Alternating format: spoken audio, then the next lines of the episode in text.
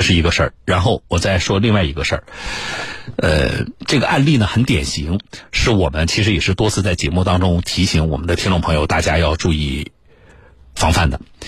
扬州的听众王先生，这两天有人到他们家上门去闹事儿，啊，就堵着门，结果搞得他们家人呢门都出不去。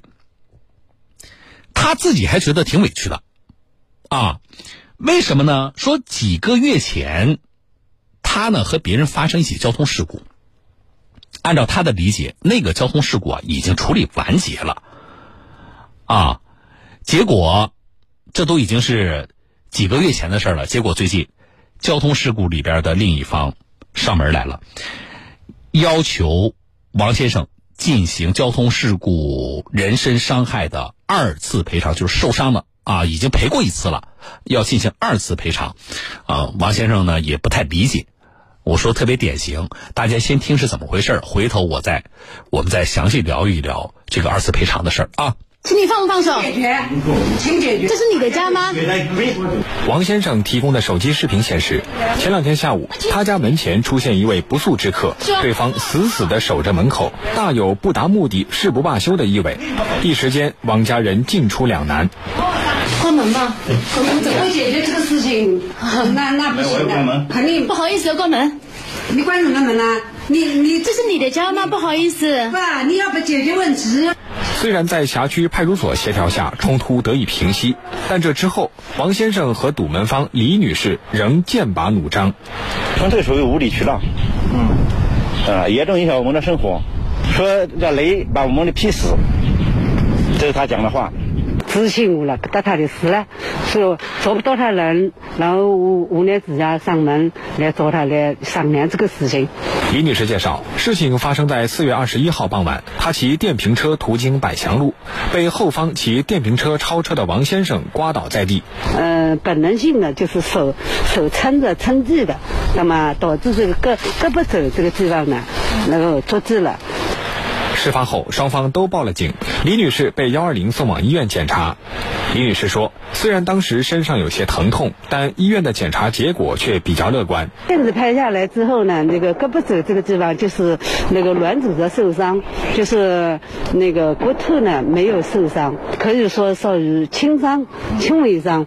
对此，王先生表示，他确实撞了李女士，交警部门也认定他在事故中承担全责。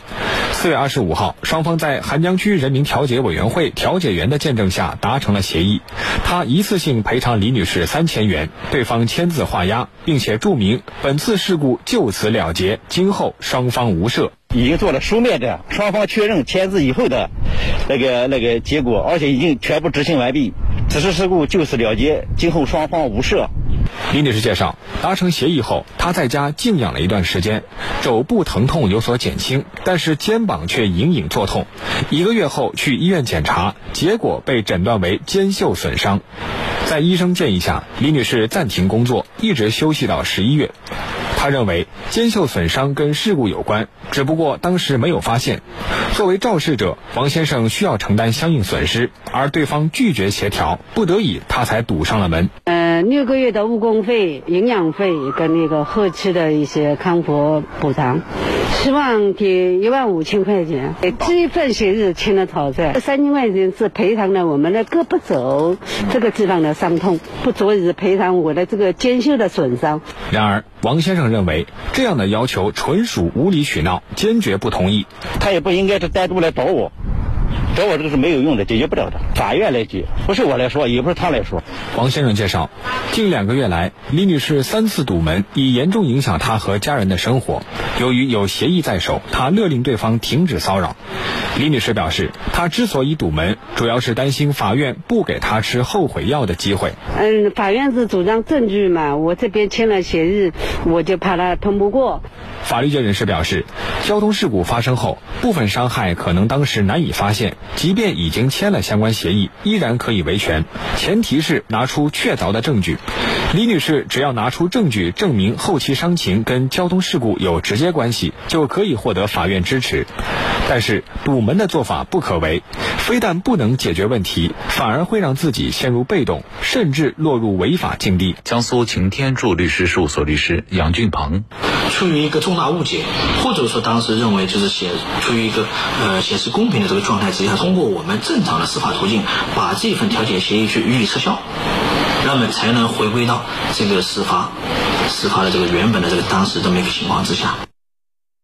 好了啊，这事儿呢，我们其实反复跟大家提醒。我说一下几点要注意的。我都签完了那个协议了，啊，我们私了了，对不对？结果发现啊，有这个伤情就是交通事故造成的，那么我还能回去跟他要钱吗？可以。首先，我先告诉你可以，但是这事有难度，啊，难度在哪里呢？举证，谁主张谁举证啊？你说你现在的这个伤就是几个月前那起交通事故造成的，请你举证，啊，那么举证，那如果说举证，我们的方向在哪里呢？县级以上人民医院出具的证明，或者是鉴定机构出具的鉴定结论，这个法院是一般是采信的。所以，那你要拿到这个东西，你说我什么都没有。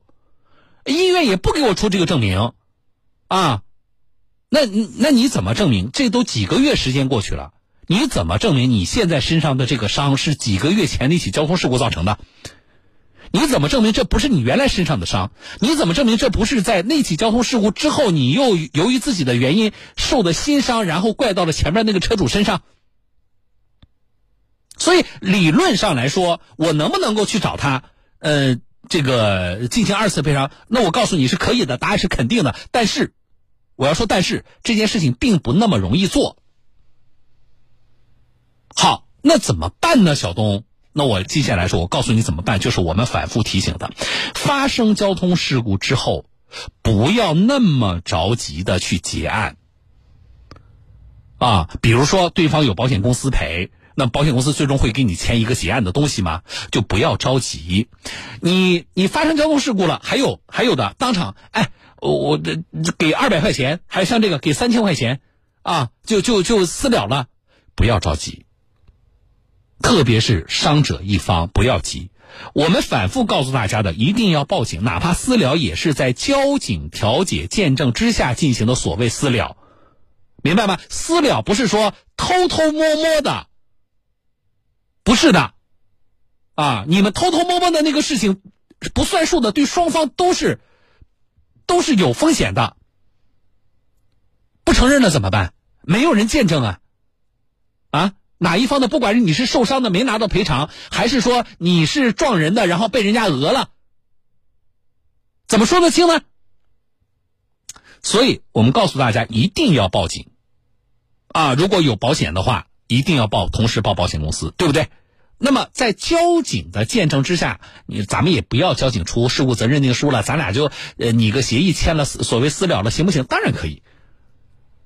啊，但是我们告诉大家的是，如果存在人伤的情况，那么你可以要求，就是说我们报警之后，由交警来见证认定事故发生的这个过程，啊，呃，由交警来进行事故责任的这个认定。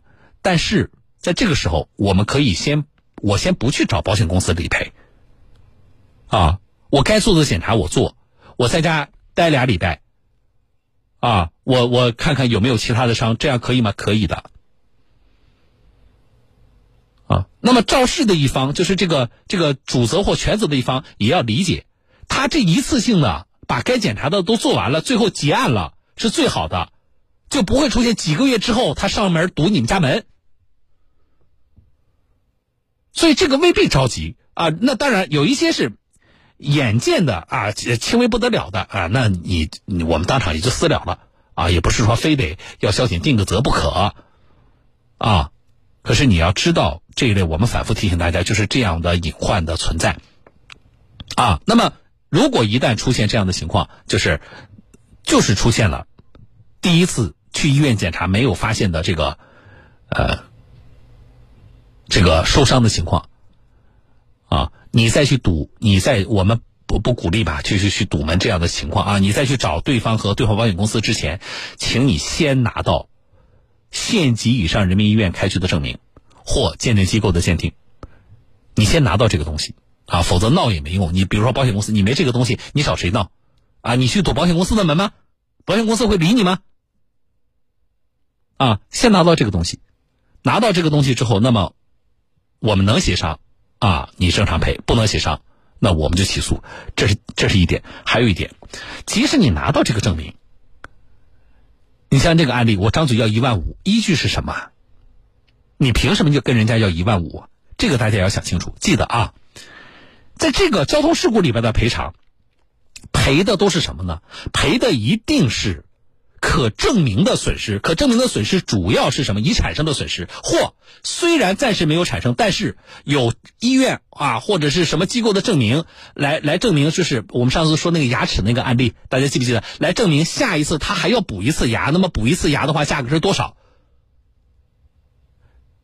如果你说我我肯定我未来要做次手术啊，但是这个也没有医院的证明，关键是这个还没有发生。你自己也没有支付这一部分的医疗费，你是没有办法主张这个赔偿的，不管是向个人还是向保险公司，法院也不会支持你的，所以这一点头脑也要清醒，好不好？我觉得特别典型的一个案例。啊，好吧，来，这里是小邓华说，呃，广告前不行了。啊，编辑告诉我有个听众的电话要接，但是广告时间很短，广告时间只有五十秒，所以呢，呃，让那个听众稍微等一下。啊，我稍后两条广告之后呢，呃。我们来接他的电话，啊，还有昨天的那个那个银行的那个事情，我们稍后也来接一下他的那个电话啊。有一个听众朋友记不记得昨天打电话来，他转钱从光大银行往中国银行去转钱，自己转给自己的账户，结果他中国银行的那个账户啊，三年前就注销了，他还把钱转进去了，转进去之后呢，这钱现在呢就是也转不回来。呃，他自己去找中国银行，呃，线下网点和打电话沟通，也都没有能够把这个钱取出来。啊，这个今天呃，编辑告诉我也有进展，我稍后的话我会连线这个事情啊，我们看一下是什么进展，好不好？这里是小东有话说，我是主持人小东，来稍后接电话啊。